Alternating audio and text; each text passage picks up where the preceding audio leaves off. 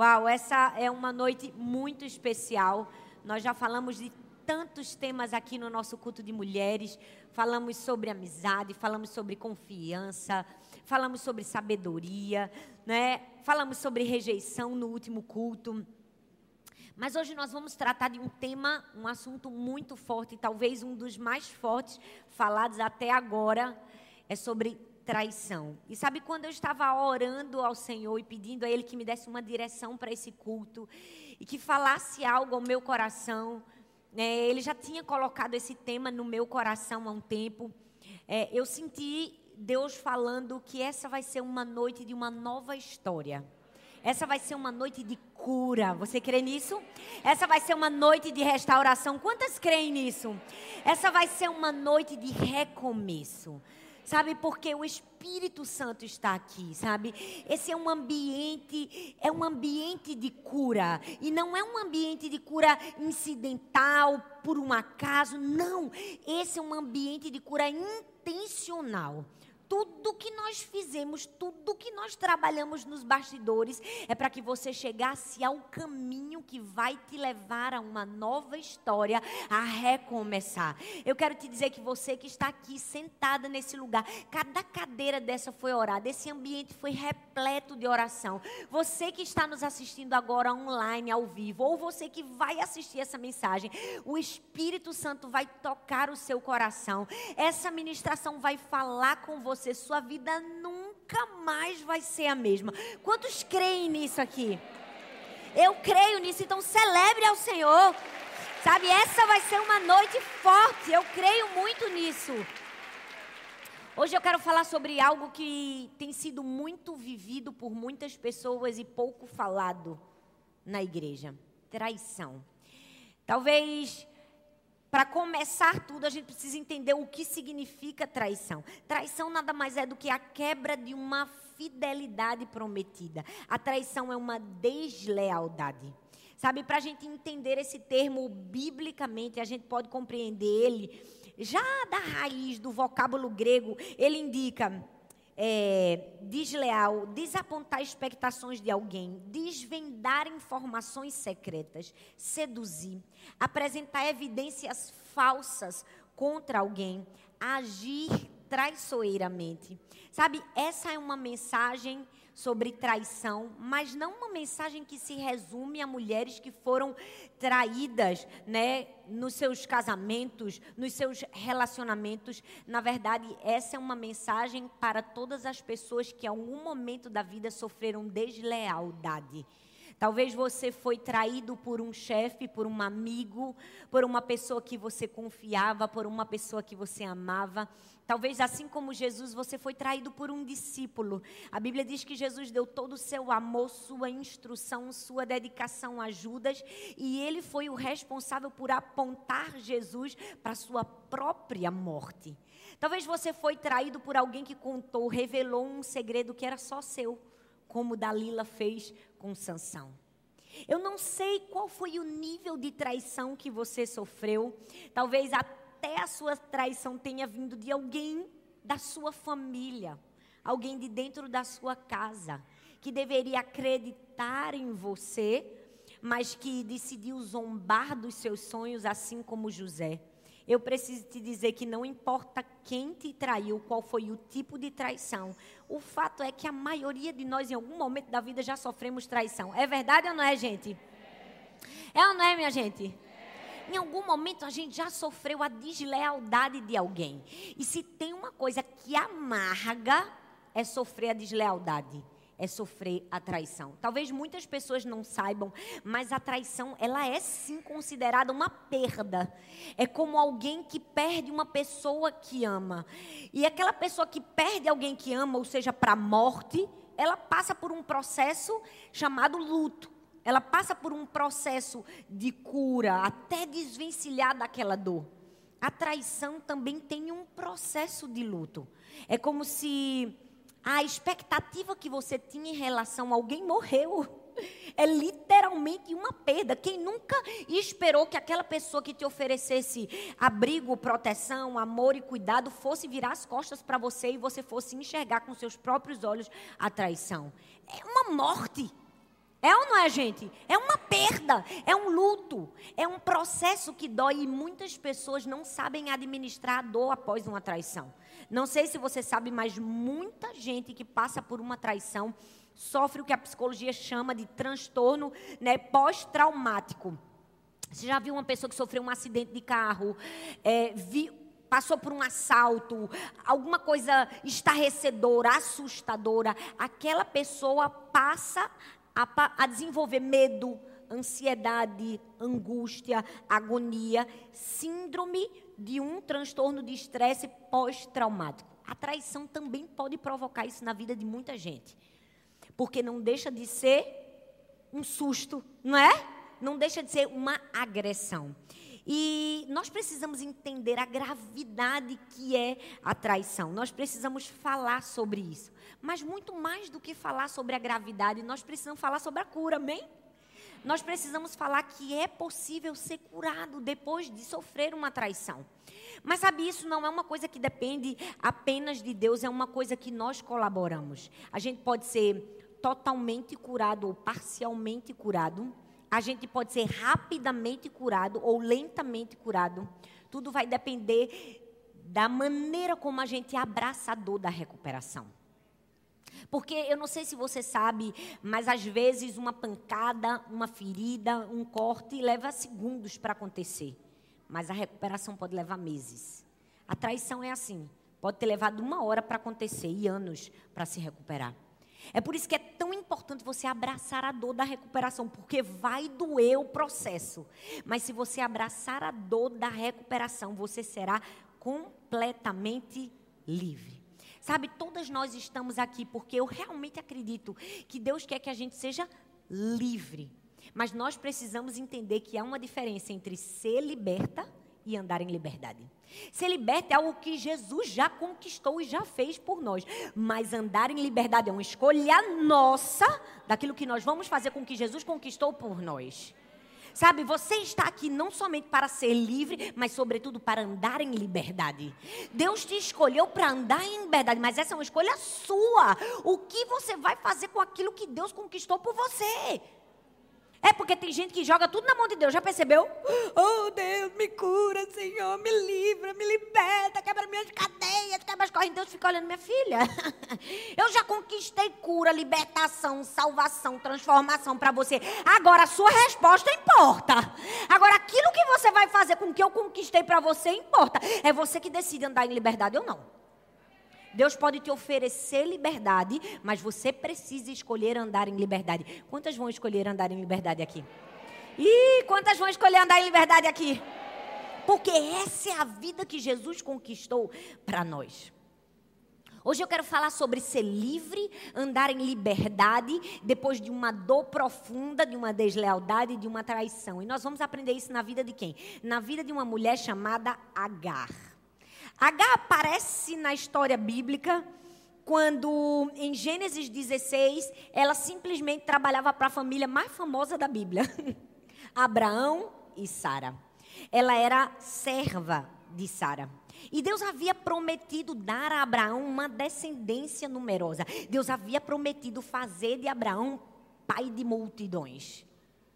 Mas a Bíblia diz que Sara tem uma ideia brilhante, uma ideia incrível. Quando ela vê que o marido dela não conseguia ter filhos, quando Sara percebe que ela não podia dar filhos ao seu esposo, ela tem a ideia de dizer assim: Deus, eu estou achando que o Senhor não tem capacidade de fazer como o Senhor prometeu, de fazer o meu marido pai de multidões, então eu vou te ajudar. Eu fico olhando para a história, imaginando, meu irmão.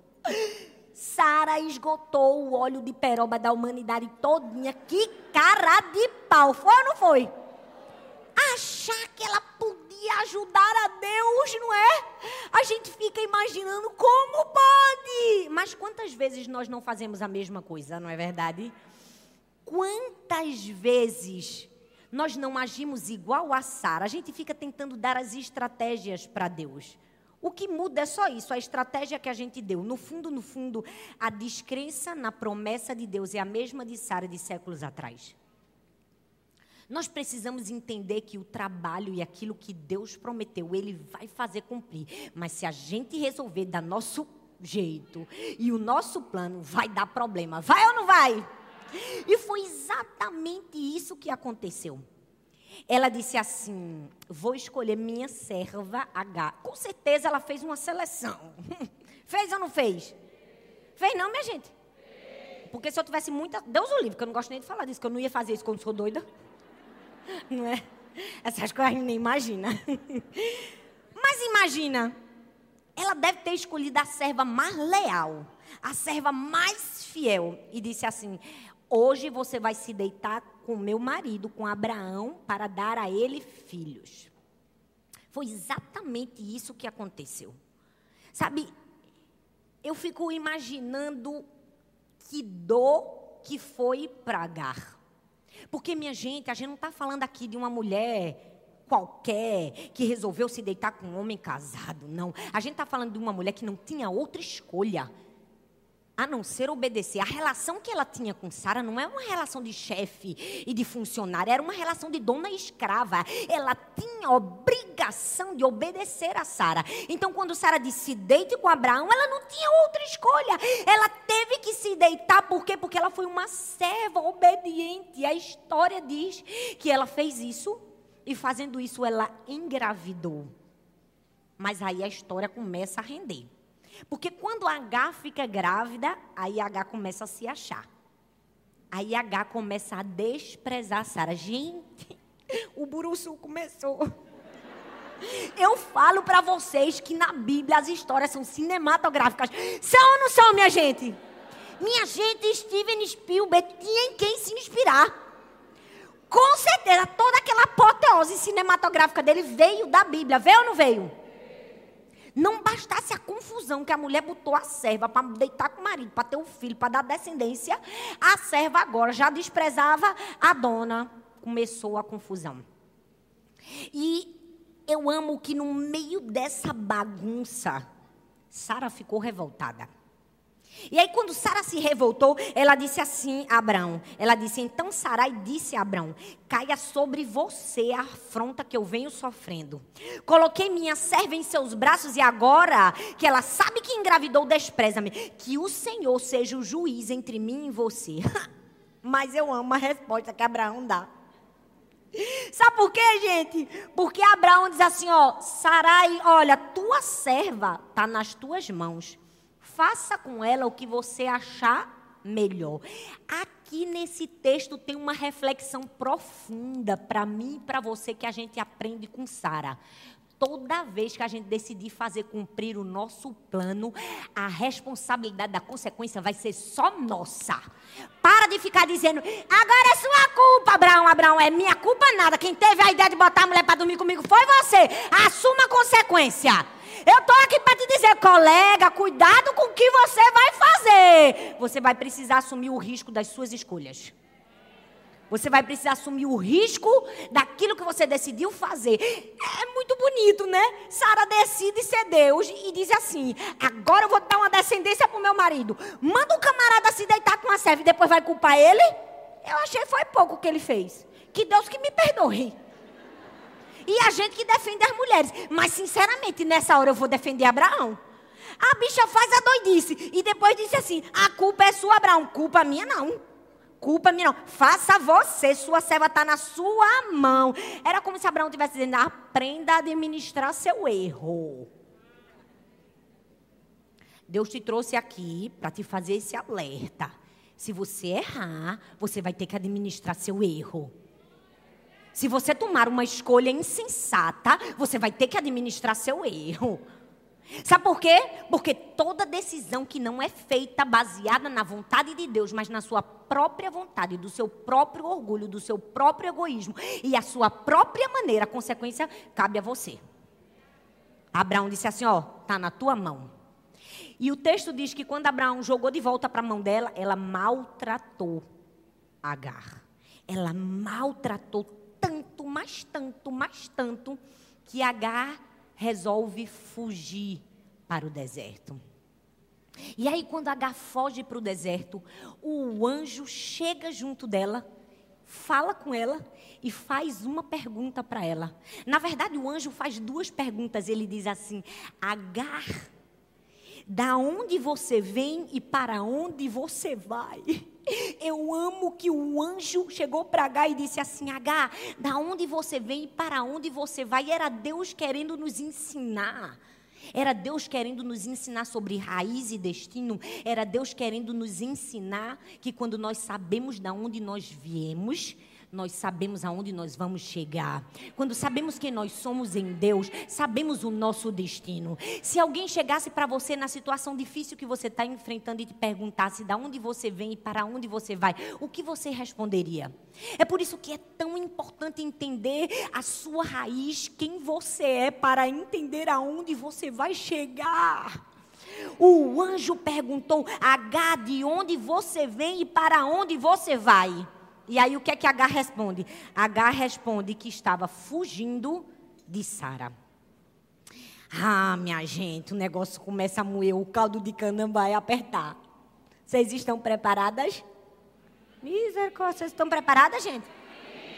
Olha o que o anjo replica quando H diz que está fugindo de Sara, que maltratou, que cozinhou ela. Ele diz assim: volte. Vou até beber um gole d'água. Não, minha gente, o anjo não mandou isso não. O que foi que o anjo disse? Ele disse: "Volte". Meu Deus. Ele disse assim, ó: "Volte a sua senhora e sujeite-se a ela". Disse mais o anjo: "Multiplicarei tanto os teus descendentes que ninguém poderá contar". Disse-lhe ainda o anjo do Senhor: Você está grávida e terá um filho, e lhe dará o nome de Ismael, porque o Senhor ouviu o seu sofrimento. Ele será como um jumento selvagem, sua mão será contra todos, e a mão de todos contra ele. E ele viverá em hostilidade contra todos os seus irmãos. Esse texto é forte. Eu não sei se você conseguiu tirar lições preciosas, mas mesmo que você não tenha conseguido, eu consegui, eu vou dar para você. Primeira coisa que a gente vê no texto. O Senhor viu o sofrimento de Agar. Eu amo que Deus vê o nosso sofrimento. Eu amo que Deus ouve o nosso clamor. Eu amo que não importa quem seja, Ele diz: Eu enxergo você, Agar. Eu sei o que Sara fez com você. Ei, eu estou aqui para te dizer: eu conheço a sua dor. É maravilhoso, é por isso que eu amo a Deus. Porque nada passa de oculto a Deus. Pode alguém fazer o mal contra você, Deus dizendo: Eu estou vendo. Eu sei. Eu estou ouvindo. Eu sei o que você está sofrendo. O anjo disse assim: H, eu sei. Vou te dar algumas promessas por causa disso. Vou multiplicar seus descendentes, H. Eu enxergo você. Deus nos trouxe aqui para dizer para mim e para você: Deus nos enxerga no nosso sofrimento. Mesmo que o mundo não nos enxergue. Porque, venhamos e convenhamos, é muito fácil enxergar gente importante, é ou não é? E quem era pobre da H? Uma serva. Não é fácil enxergar uma serva. Uma serva não é alguém que faz pedidos e é atendida. Uma serva não é alguém questionado. O que você precisa? É, gente? É não. Sabe, esses dias eu saí para jantar com meu esposo. E foi uma noite tão bonita, romântica. A gente estava jantando num restaurante. E o garçom que nos atendeu era tão gentil mas tão gentil. Mas ele nos servia com tanta dedicação que ele me constrangeu. Ele dizia: O que, é que a senhora deseja? A senhora quer mais alguma coisa? Sabe aquela coisa excessiva, além? Foi. Eu me senti tão especial naquele restaurante. E aquela minha sensação me trouxe um incômodo. Ao mesmo tempo que eu agradeci, eu disse: Deus, obrigada, porque eu estou sentada aqui com meu esposo. Tem alguém me servindo com tanto amor. Mas naquela hora, o Espírito Santo me encheu com um amor tão grande por aquele homem, que a minha vontade era me levantar do meu lugar, sentar ele na minha cadeira e dizer: Deixa eu servir você, para você saber como é bom ser servido desse jeito. Mas eu não podia fazer, porque talvez ele até perdesse o emprego se eu fizesse isso, né? E também o povo ia dizer que eu era doida. Botar o homem para sentar do lado do meu marido, né? Não ia dar muito certo. Mas me deu uma vontade tão grande de sentar o garçom e dizer assim: eu vou fazer com você o que você está fazendo comigo, para você ver como é bom. E quando eu estava meditando nessa mensagem, eu me lembrei desse dia. Porque quem era H? H era uma serva. Ela vivia para servir outras pessoas. Ninguém perguntava o que ela queria, ninguém atendia ela, ninguém sabia o que ela estava passando. Não é comum perguntar a uma pessoa que serve como ela quer ser servido. Mas Deus perguntou. Mas Deus viu. Mas Deus enxergou. Mas Deus fez diferente de Sara. Por quê? Porque Sara, no começo do texto, se você perceber, ela chama Agar de serva. Aí, quando Agar tem um filho, do anjo diz: volta, se humilha, Agar volta, mora lá, Ismael cresce depois de 16 anos, a promessa agora se cumpre na vida de Sara. E agora quem está grávida? Sara. E agora quem tem um filho? Sara. Agora nasceu Isaac. E o texto diz que teve uma confusão entre irmãos. Ismael catucou Isaac, Sara se revoltou. E disse o quê?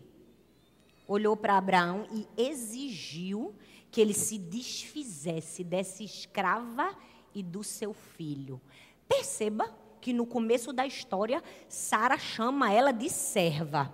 Depois chama de escrava. Nem a capacidade de dizer o nome dela, nem do filho ela teve. Eu acho que ela teve um pouquinho de amnésia, né? Eu acho que ela esqueceu que foi dela a ideia de mandar Abraão deitar com H para ter um filho. De repente ela se esqueceu. O que antes era minha serva querida, agora é essa escrava e seu filho. Eu amo que Deus não é Sara na vida da gente. Deus não é inconstante, Deus não é infiel. Deus não trata a gente bem uma hora para abandonar a gente outra. Deus está com a gente em todo momento. Ele não se esquece de nós. Sara, do contrário, tipifica o traidor na nossa vida. Alguém que uma hora está com a gente, quando a gente pode oferecer a ela o que ela precisa. Mas quando agora ela já tem, ela abandona.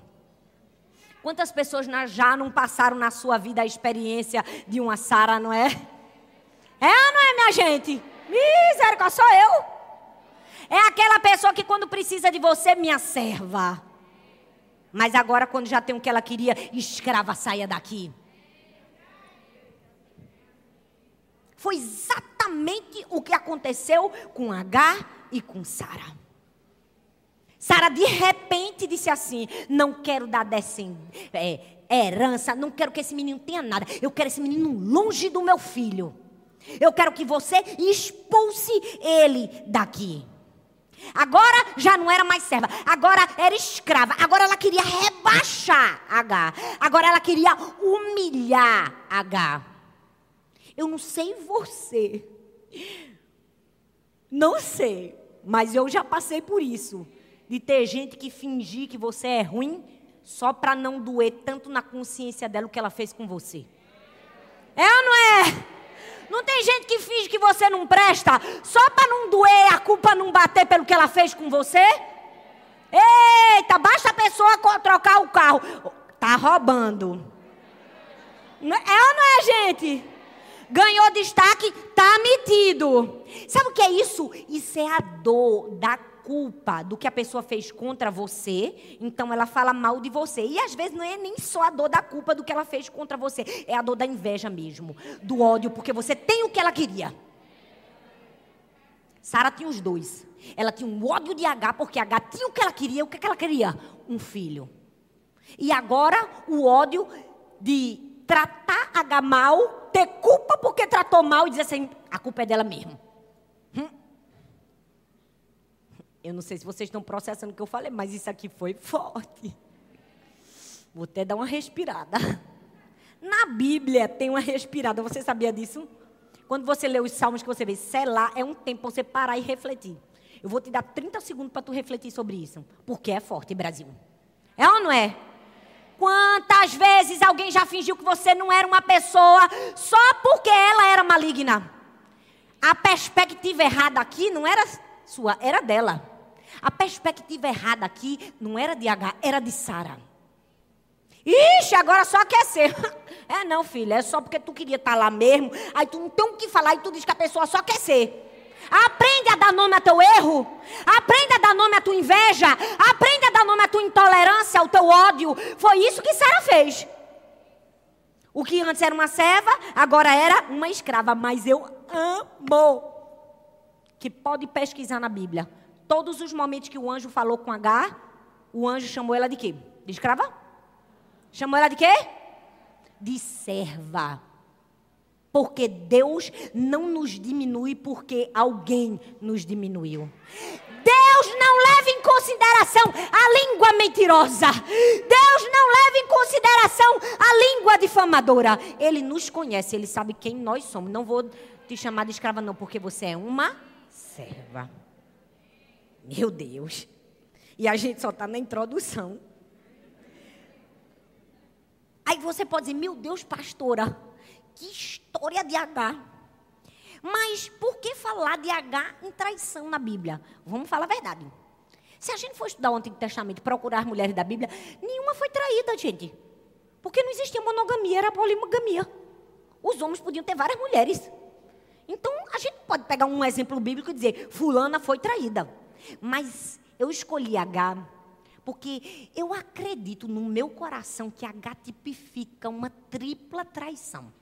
Primeiro, ela foi traída pela sua senhora, Sara, que lhe pediu algo, que fez ela deitar com seu marido e que a abandonou.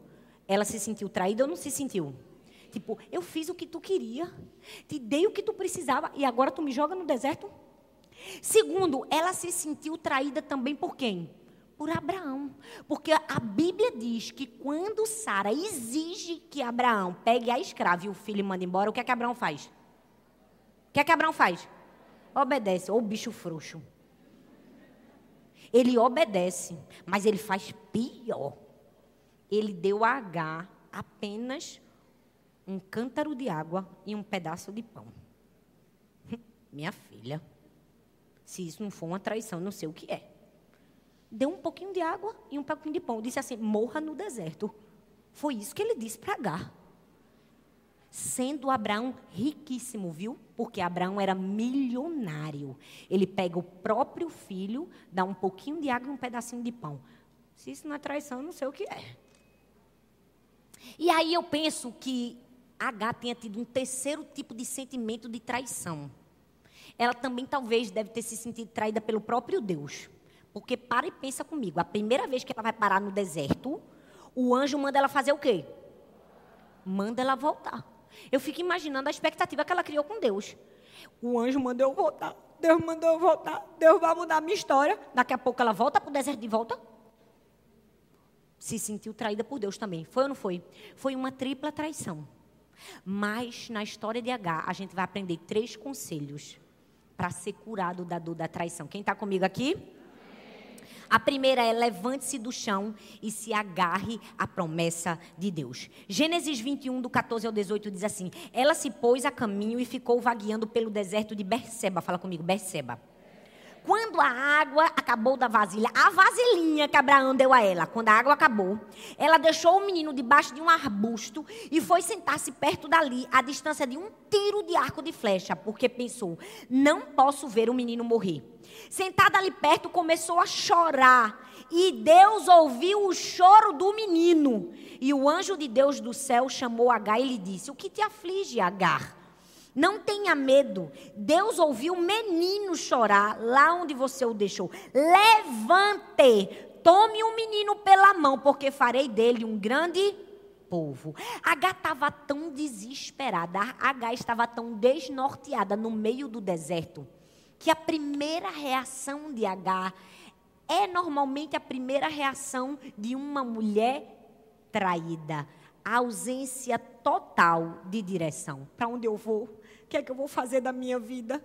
E agora o meu futuro? Essa é a primeira fase que uma mulher passa depois de ser traída: falta de direção. O que é que eu vou fazer agora? Foi exatamente assim que H se sentiu. O que é que eu vou fazer? Ela abriu os olhos e os olhos dela só viam deserto, sem fé e sem esperança. Mas como se não bastasse, ela foi para a segunda fase que uma mulher traída passa, escassez.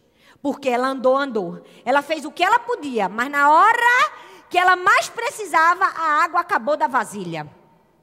Ela sofreu a escassez. E o texto diz que ela deixou o próprio filho num arbusto, se distanciou um tiro de arco e flecha, que era uma distância longa, para não ver o menino morrer. Minha gente, eu não sei você, mas eu não tinha esse sangue frio, não.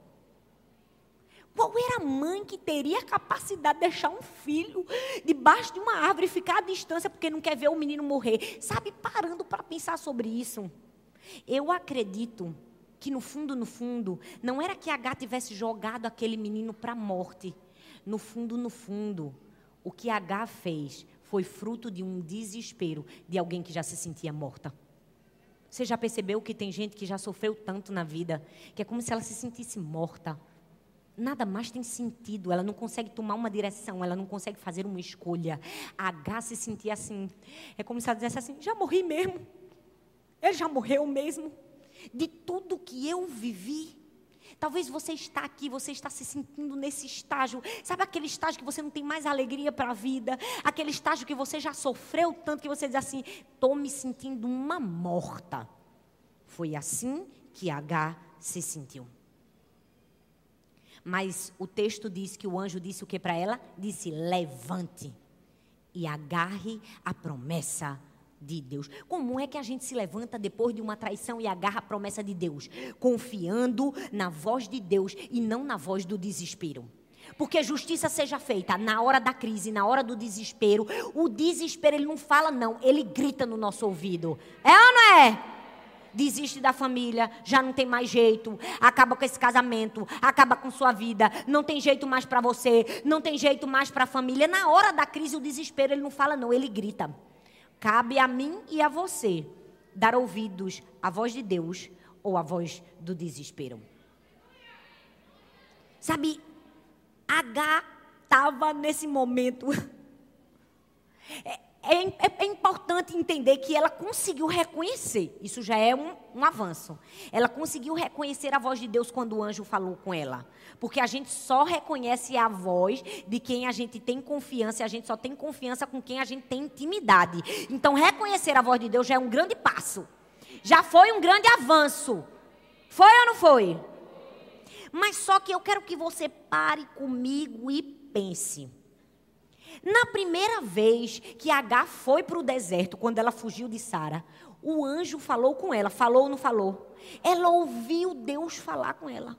Por que, que agora, na segunda vez que ela foi parar no deserto de novo, ao invés de deixar um menino para morrer debaixo de uma árvore, ela não se lembrou. Ei, Deus já falou comigo num deserto. Isso significa que Deus me ouve. Eu vou clamar a Ele.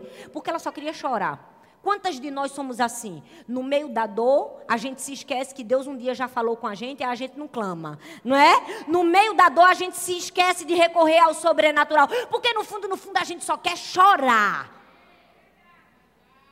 É ou não é? A gente se esquece que Deus fala com a gente e para de pedir para Deus falar com a gente. Agora, eu amo que para comigo e pensa. No primeiro deserto, Deus ouviu o sofrimento de Agar.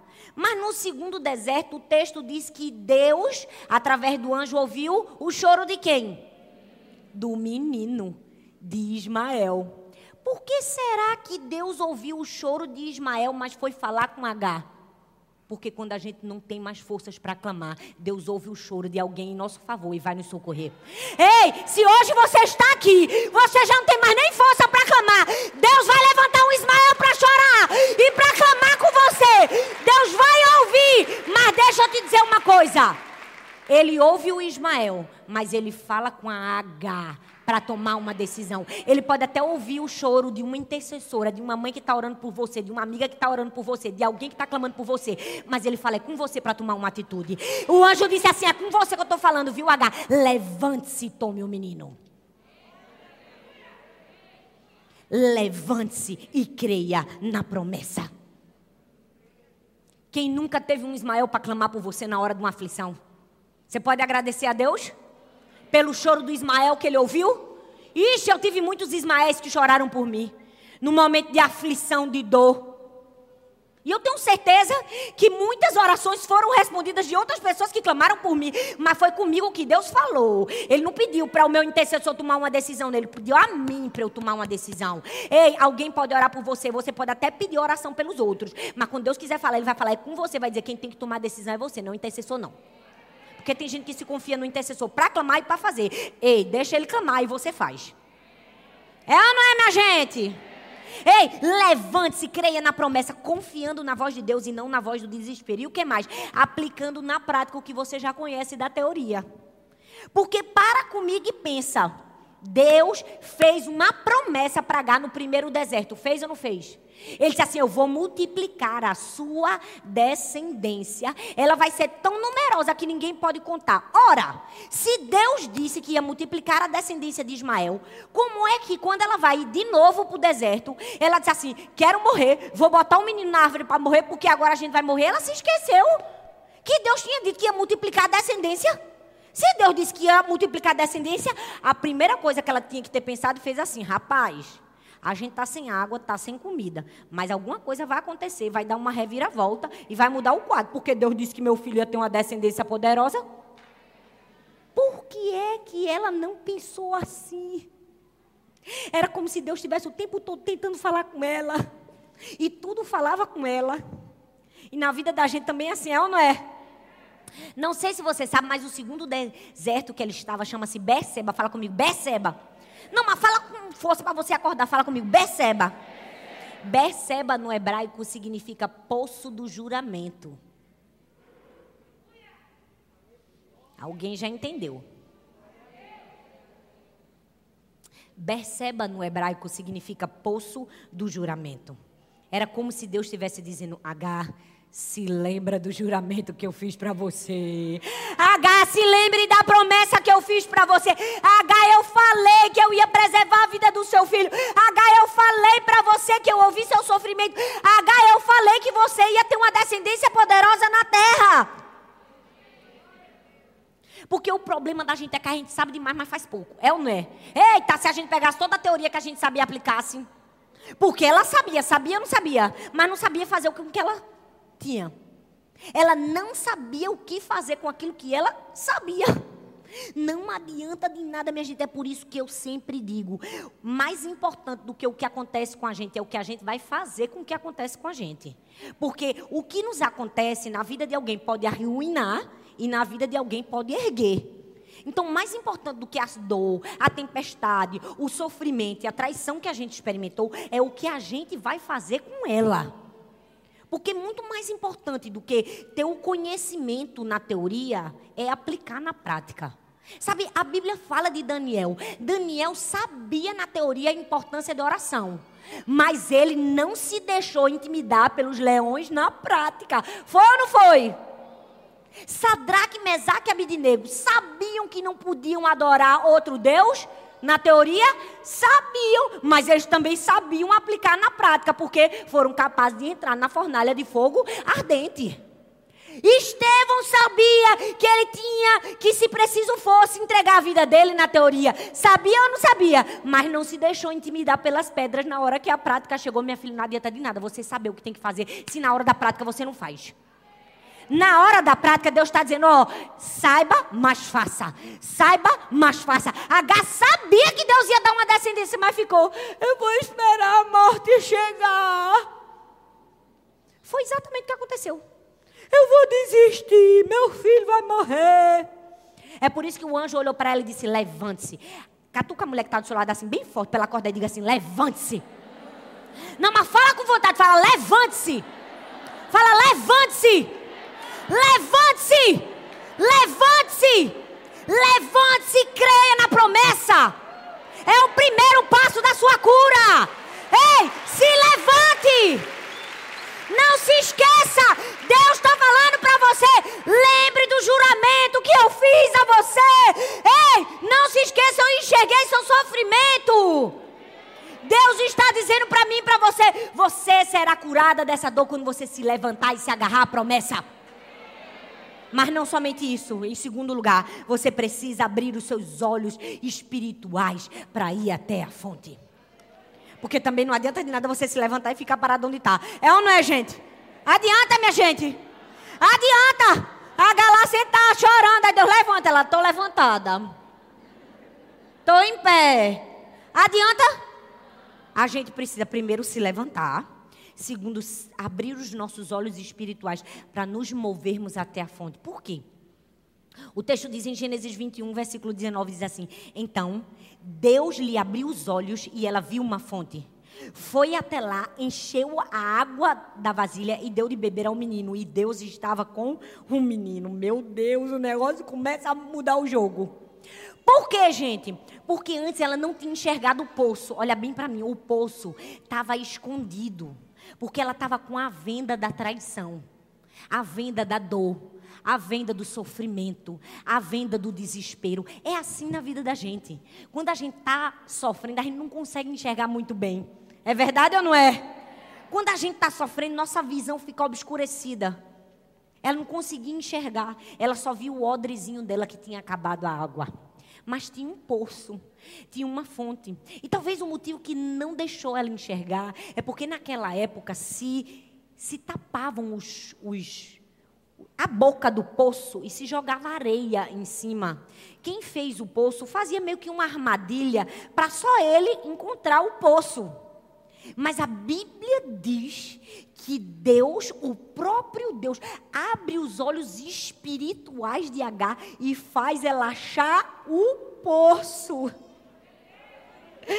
Deixa eu te dizer uma coisa, Deus te trouxe aqui para te dizer, não importa quem cobriu o poço que lhe dava vida, Deus vai descobrir dos seus olhos e vai te mostrar. Deus vai descobrir dos seus olhos e vai te mostrar. Eita, porque tem muita mulher aqui que está sofrendo. Porque talvez alguém entulhou seus poços. Porque alguém tentou encobrir o seu futuro de você o seu destino de você, seu dom de você, sua habilidade de você. Talvez você até tinha o acesso, o favor e a graça de Deus, mas alguém disse assim: vamos esconder aqui para que ela não chegar. Talvez você tenha até autoridade para chegar em lugares altos, mas alguém estava o tempo todo tentando esconder a fonte para você não acessar. Foi assim que fizeram com José. Ele tinha o acesso ao favor de Deus, ele tinha autoridade, ele tinha talento, ele tinha visão, ele enxergava. Aí os irmãos fizeram assim: vamos entulhar os poços dele aqui, vamos esconder o futuro dele aqui, porque é grande demais. Não adianta, não. Porque quando Deus quer que você viva a promessa, Ele mesmo descobre o poço e faz você enxergar. Foi isso que Deus fez com H. Ele disse assim: H, você estava sofrendo, vou fazer você enxergar o poço aqui, ó. Não era água que você queria? Eu descubro, filha, pega água. Minha gente, eu não sei como é que vocês estão tão empolgados como eu estou aqui. Quem crê que Deus vai des descobrir os poços que esconderam de você? Quem crê aqui que Deus vai revelar o lugar da água que você precisa para beber? Porque é Deus que faz, viu? Ai, como Deus fez isso na minha vida. Na sua também? Quantas vezes que quiseram entulhar os nossos poços, não é? Não, não apresenta ela não. Não leva não. É assim, gente, quando Deus tem um propósito na vida de alguém, quando alguém brilha, sempre tem alguém para querer esconder. Mas não esconde. Porque quando Deus quer, Ele mostra. É ou não é, minha gente? Meu Deus. Essa noite vai ser mal, eu estou crendo. Deus vai abrir seus olhos para você enxergar uma fonte onde você só viu um odre vazio. Deus vai abrir seus olhos para você enxergar vida onde você só enxergava morte. Deus vai abrir seus olhos para você enxergar um sonho onde você só via frustração. Deus vai abrir seus olhos. Porque do mesmo jeito que ele fez com H, ele vai fazer com você. Sabe por quê? Porque Deus tira a venda espiritual dos nossos olhos quando a gente decide se entregar à transformação. Minha gente, o texto diz: que ela tinha o quê? Ela tinha um odre. Eu fui estudar sobre o odre. Vocês sentam que tem conhecimento para vocês hoje. Vocês, vocês vão me aguentar. Amém, minha gente? Olha só, tem um texto na Bíblia, Salmo 56, versículo 8, que diz assim: Registra tu mesmo o meu lamento, recolhe as minhas lágrimas em teu odre. Acaso não estão anotadas em teu livro? No original hebraico, a palavra traduzida para odre é nu. É uma espécie de cantil, uma espécie de garrafa feita de couro de animal, que era muito usado naquela época. Para armazenar água, para armazenar leite. Mas o uso mais comum de um odre era para armazenar ovinho.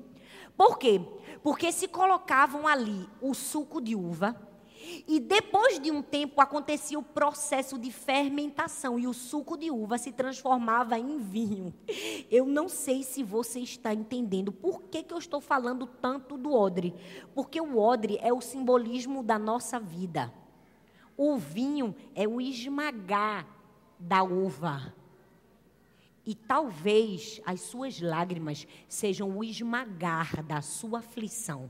Mas deixa eu te dizer, quando Deus recolhe as nossas lágrimas no seu odre, não é apenas para estocar e não tem uso nenhum. Quando Deus recolhe as suas lágrimas no seu odre, é para transformar a sua lágrima de tristeza em lágrima de alegria. E se eu estou te falando isso, eu estou te falando de conhecimento de causa. Por quê? Porque eu chorei amargamente a morte de uma filha, mas chorei alegremente o nascimento de três. Deus vai mudar sua lágrima de tristeza em lágrima de alegria. Porque no seu odre, Deus recolhe as nossas lágrimas, não somente para guardar, mas para transformar. Ei, do mesmo jeito que a transformação do suco de uva no vinho, a transformação da nossa dor, da nossa lágrima em lágrima de alegria. Por isso que o segundo passo é que você precisa abrir os seus olhos para ir em frente e se entregar à transformação. E transformação, minha gente, dói. É o centro da dor. Deus não deixa a gente passar dor nenhuma por nada, não. Sempre tem alguma coisa para extrair da nossa dor. Sempre tem alguma coisa para a gente aprender. É ou não é? Eita, se eu desse esse microfone para todo mundo aqui para dizer o que aprendeu na hora da dor. É ou não é? A dor ensina a gente. Ensina ou não ensina? A dor esmaga a gente, esmaga ou não esmaga? Mas no fim, produz o vinho. Agora para comigo e pensa: o vinho é o sinônimo de quê na Bíblia? De alegria. De alegria. Ei, o que você está sofrendo hoje, pensando que é para o mal, Deus vai transformar em alegria. Não, não, não, não. Não sei se você está recebendo essa profecia, não. O que você está sofrendo hoje e está achando que é para o mal, Deus vai transformar em alegria. Mas você vai precisar perdoar a traição. Sabe por quê? Eu estou falando do odre e eu vou continuar falando do odre, porque vocês vão sair especialista do odre aqui. Para comigo e pensa. O que foi a única coisa que Abraão deu a Agar? Foi um odre, foi ou não foi? Ele deu um odre com água e um pedacinho de pão. Meu irmão, se fosse eu no lugar de H, eu ia ter um odre, um abuso daquele mizinguento daquele Abraão. E eu não ia, porque o bicho infeliz, o camarada milionário, rico, sabe que eu estou carregando o filho dele e o bicho me dá um odre. Eu ia ter abuso de Abraão. Eu confesso que eu senti um pouco de abuso preparando a mensagem. Mas Jesus já foi me tratando com perdão. Mas não ia ser ter só abuso de Abraão, não. Para comigo e pensa. Tu não ia ter abuso do odre também, não? Porque toda vez que tu pegasse o odre, tu ia lembrar. Rapaz, o camarada podia me dar tanta coisa, mas me deu só esse odre. Quem nunca recebeu uma caneta e pensou, aquela pessoa poderia ter me dado um vestido, mas me deu uma caneta. Foi de propósito. A caneta é até boa, mas a gente pega um abuso da caneta, pega ou não pega? Eita, aqui tem gente que está se identificando aí, tá ou não está? Deus está lembrando das histórias, tá ou não está? Para comigo e pense, ela tinha tudo para ter abuso daquela maldita vasilha, daquele odre. Mas ela perdoou Abraão. E o fato dela ter perdoado Abraão, que ela pegou o objeto da traição, da dor, do abandono, do descaso. E com aquele mesmo objeto, ela despejou dentro da fonte e tirou água para dar ao seu filho. Deus vai fazer com que a ferramenta de dor na sua vida se transforme numa ferramenta de cura.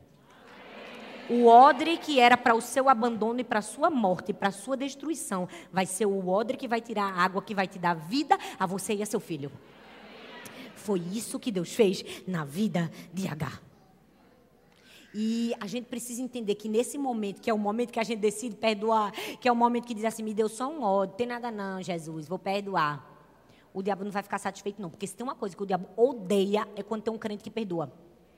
Minha gente, Satanás atenta a gente quando a gente decide perdoar. É ou não é? O cão é ruim, gente. É ou não é? Quando você diz assim, vou perdoar, aí o diabo, vai nada. Vai não. Sabe o que é que o diabo faz? Ele lança várias coisas na cabeça da gente para a gente não perdoar. Vou falar, você vai pensar e não vai perceber se em alguma dessas você não já caiu. Primeiro ele fala falta de esperança. Que nada, que você não vai perdoar.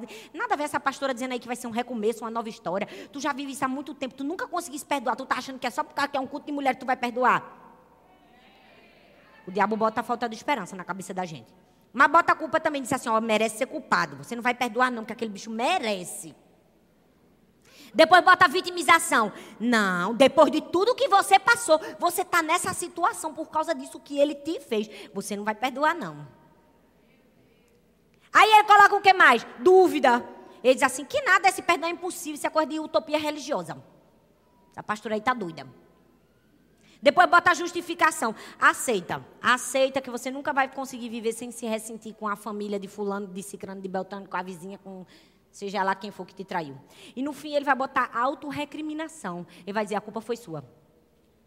Olha bem para mim. O diabo é tão sujo, tão sujo, que sabe o que ele faz com a maioria das mulheres que são traídas? Ele diz assim: a culpa foi sua.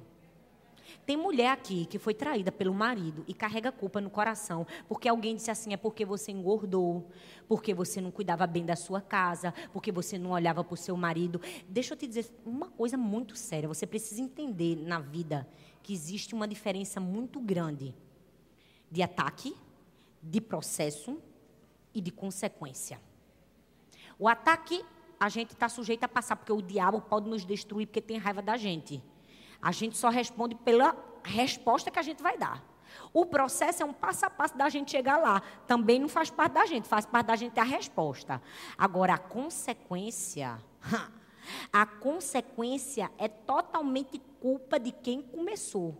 Então eu vim aqui para te dizer que tão importante como saber qual é a sua responsabilidade em alguma coisa, é saber que não é sua responsabilidade em alguma coisa. Então pare de se culpar pela escolha que outra pessoa tomou. Quem escolheu pecar foi o outro, você não é culpada do erro nem do pecado de ninguém. E se o diabo disse para você, disse porque é um mentiroso. Porque você poderia ter errado como fosse. Quem escolheu trair, que assuma a consequência. Quem escolheu trair, que vai receber a consequência do seu pecado. Porque o diabo está aprisionando muitas mulheres, dizendo a culpa foi sua.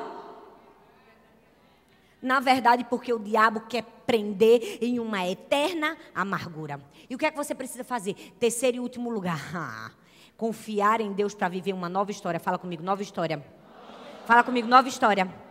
Gênesis 21, do verso 20 ao 21, diz assim: Ele cresceu, viveu no deserto e se tornou flecheiro. Ele quem? Ismael. E vivia no deserto de Parã. E sua mãe conseguiu-lhe uma mulher da terra do Egito. Gente, eu amo as reviravoltas da história bíblica. O fim apoteótico que Deus dá. É ou não é? Porque a Bíblia diz que Ismael não somente sobreviveu, mas virou um flecheiro. E a mãe dele conseguiu uma mulher para ele. Vocês estão vendo o que eu estou vendo? Ela não deixou a dor nem a amargura tomar conta do coração dela. Ela disse: Eu mesmo consigo uma mulher para meu filho. Que não é que o, a vida relacional minha não deu certo, que a do meu filho não vai dar, não. Deus trouxe aqui para dizer: Você é um H. Você não passa sua amargura nem sua dor adiante, nem para as outras pessoas, nem para sua geração, nem para ninguém. Ela disse: Eu mesmo vou achar uma mulher para meu filho. E ela achou. Ai, meu Deus, tem tanta coisa para falar com vocês aqui, mas eu estou pregando há muito tempo, né? Vocês ficam aqui comigo? Eu vou falar só mais cinco minutos. Para comigo e pensa. H não deixou o trauma dela ir adiante. Ela buscou uma mulher para o marido.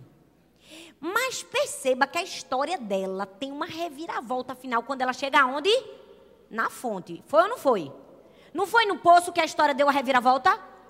Foi ou não foi, minha gente? Foi no poço de água. Poço, água. Lembra que Jesus disse que aquele que crê do seu interior fluirão rios de águas vivas? Vamos viajar um pouquinho? Para comigo e pensa. Quando alguém joga um saco de lixo uma garrafa PET no rio, o que é que o rio faz? Ele expulsa, porque não pertence a ele o lixo. Ele pega da própria correnteza e joga para a margem. E eu não sei se você sabe, mas a margem do rio é o lugar mais fértil. Por quê? Porque aquele lixo se transforma numa decomposição e se torna adubo. Deus trouxe você aqui para te dizer que se alguém jogou lixo em você, você devolve como vida e vai frutificar, vai servir de adubo na sua vida.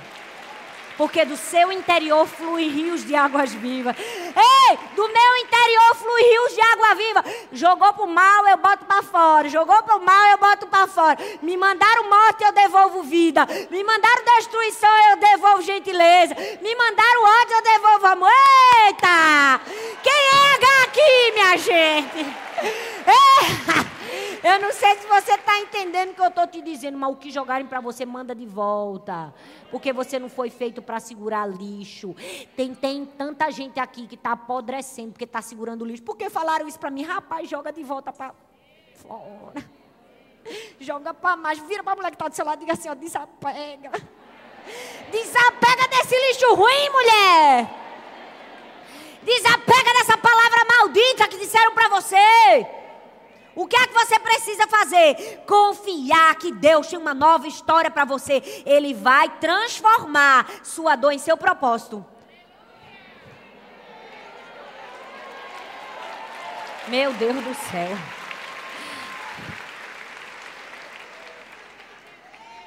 O que foi que Ismael se tornou? O que foi que Ismael se tornou? Flecheiro. Foi ou não foi? Na hora que H queria esperar o filho morrer, ela se afastou um tiro de quê? O que era para morte, para destruição, Deus usa para um propósito na nossa vida. O que veio para ser sua dor vai ser o seu propósito. No que você foi ferida, Deus vai usar você para curar outras pessoas. Foi isso que aconteceu na vida de Ismael. Meu Deus do céu, minha. Eu não sei, você montou toda arrepiada aqui. Sabe por quê? Porque nenhum superior treina nenhum soldado para nada, não. A Bíblia diz no Salmo 18, versículo 34: Adestra minhas mãos para o combate e os meus braços, para que possam lançar dardos poderosos. E o crente ainda acha que a vida do crente é fácil. Meu filho, se a gente tem um general que adestra os nossos braços, é porque a gente vai viver o quê? É guerra. É ou não é? É isso que a gente vai enfrentar. É por isso que nas guerras da nossa vida, quando a gente tiver que tomar decisões importantes, não tome decisões baseadas nos seus direitos. Tome decisões baseadas na direção de Deus. Não tome decisões baseadas no seu direito. Tome decisões baseadas na direção de Deus. Ah, mas eu tenho o direito de expor e contar tudo. Tem, mas é a direção de Deus? Ah, mas eu tenho o direito de ressentir no meu coração. Tem, mas é a direção de Deus? Ah, mas eu tenho o direito de me vingar. Tem, mas é a direção de Deus? Não tome decisões baseadas nos seus direitos tome decisões baseadas na direção do Senhor. Porque se você quiser anular a dor do processo, você vai ser igual um atleta olímpico. Você pode até correr a corrida, mas não vai valer de nada. Que foi como se você tivesse tomado esteroide. Vai ser eliminado. Tem muita gente aí querendo correr à base de bomba. Vou amortecer meu dor, sofrimento. Vou anular a minha dor. Não é para tomar anestesia, não. Porque tomar uma anestesia elimina completamente a dor. É para aceitar a ajuda de quem vai carregar a cruz.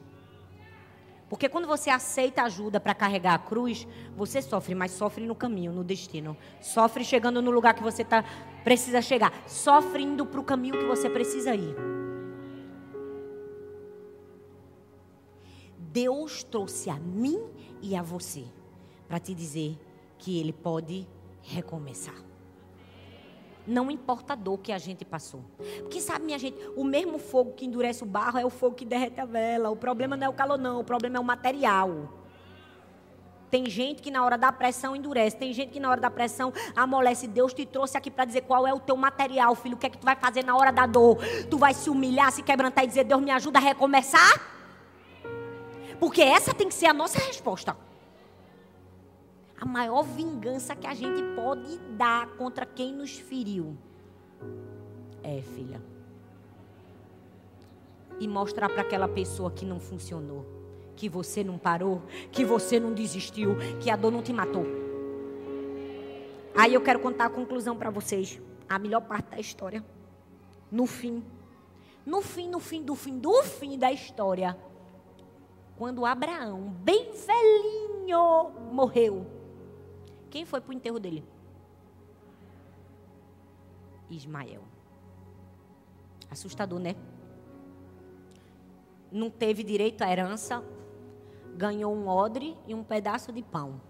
Ganhou abandono, desprezo, mas foi capaz de ir no do enterro do pai. Eu quero te dizer que essa é a maior prova de superar uma traição. Ter uma vida que honra a Deus acima de tudo e de todos. Deus quer te levar nesse nível que por mais que tenham feito mal contra você, você saiba retribuir com o bem. Olha bem para mim. Te deram só um odre e um pedaço de pão. Fica tranquilo, Deus tem uma fonte para você. Fizeram você desacreditar na vida e tentaram destruir os seus sonhos. Fica tranquila, Deus vai fazer você sobreviver no deserto. Sabe por quê?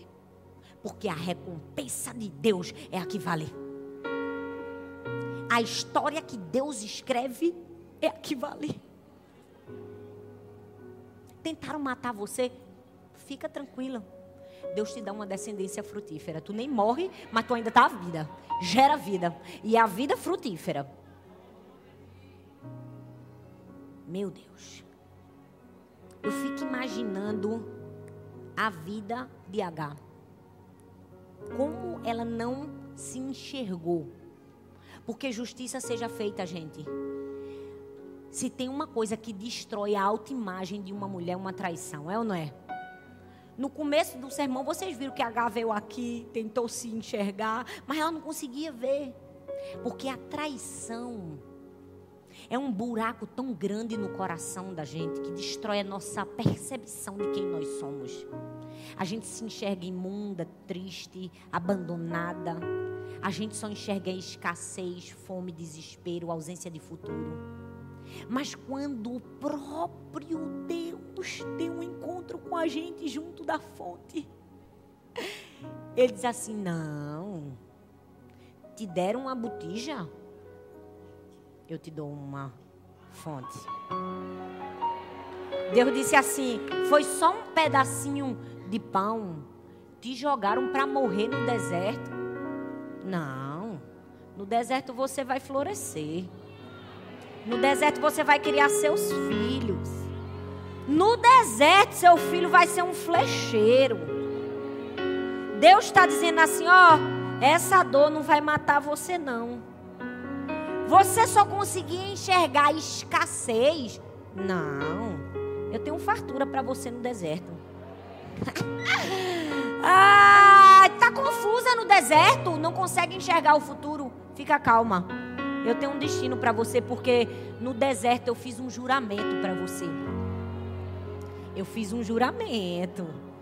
No deserto eu te dei uma promessa. Você só precisa acreditar na promessa que eu fiz para você no deserto. Te chamaram de escrava? Não. De escrava? Não. Eu chamo você de serva, de filha. Eita, quiseram matar você? Matar? Não, morre não. Esconder o poço. Esconde não, porque eu faço você enxergar. Você vai ver. E quando você abrir os seus olhos, enxergar e fizer o que você precisa fazer, perdoar, olhar para a botijazinha que era para te matar e disser é dela que eu vou tirar água para sustentar meu filho, você vai conseguir enxergar com perfeição quem é você. Você vai conseguir enxergar com perfeição que Deus tem um futuro de paz e de esperança para você. Eu quero que se levantem as agarras que Deus trouxe aqui. Tem alguma H aqui? Cadê a H? Vamos chamar a H para ela se enxergar agora. Vamos chamar a H para ela ver quem ela se tornou. Vamos chamar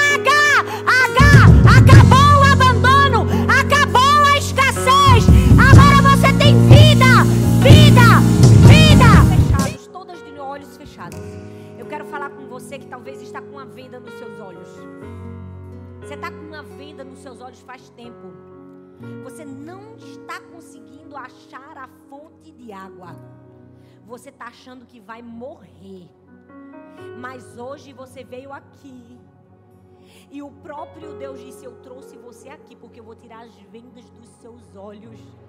Eu vou fazer você enxergar o poço. Mas você precisa tomar uma decisão. Você precisa fazer uma escolha. A escolha de dizer sim para Jesus. A escolha de entregar sua vida, seu caminho, seu futuro, seu destino e tudo que você passou nas mãos de Deus. Dizer que Ele é o Senhor da sua vida, para que só assim Ele te leve a uma fonte de água que nunca se esgota. Eu quero fazer esse convite para você que está aqui, para você que está me assistindo, que nunca tomou sua decisão ao lado de Jesus, mas que hoje vai fazer isso. Que hoje você diz: Eu quero aceitar Jesus como Senhor e Salvador da minha vida, porque eu preciso ser descoberta dos meus olhos. Eu quero enxergar aquilo que só Deus pode me dar e fazer por mim. Seu dia é hoje, sua hora é agora. Você não está nos assistindo por acaso. Você não está aqui por acaso. Foi o próprio Deus que te atraiu. Eu vou contar de 1 até 3. Se você quer entregar a sua vida a Jesus, eu quero que você levante bem alto sua mão. Eu quero orar por você. Vamos lá? Um, dois, três. Cadê a primeira vida que é entregar?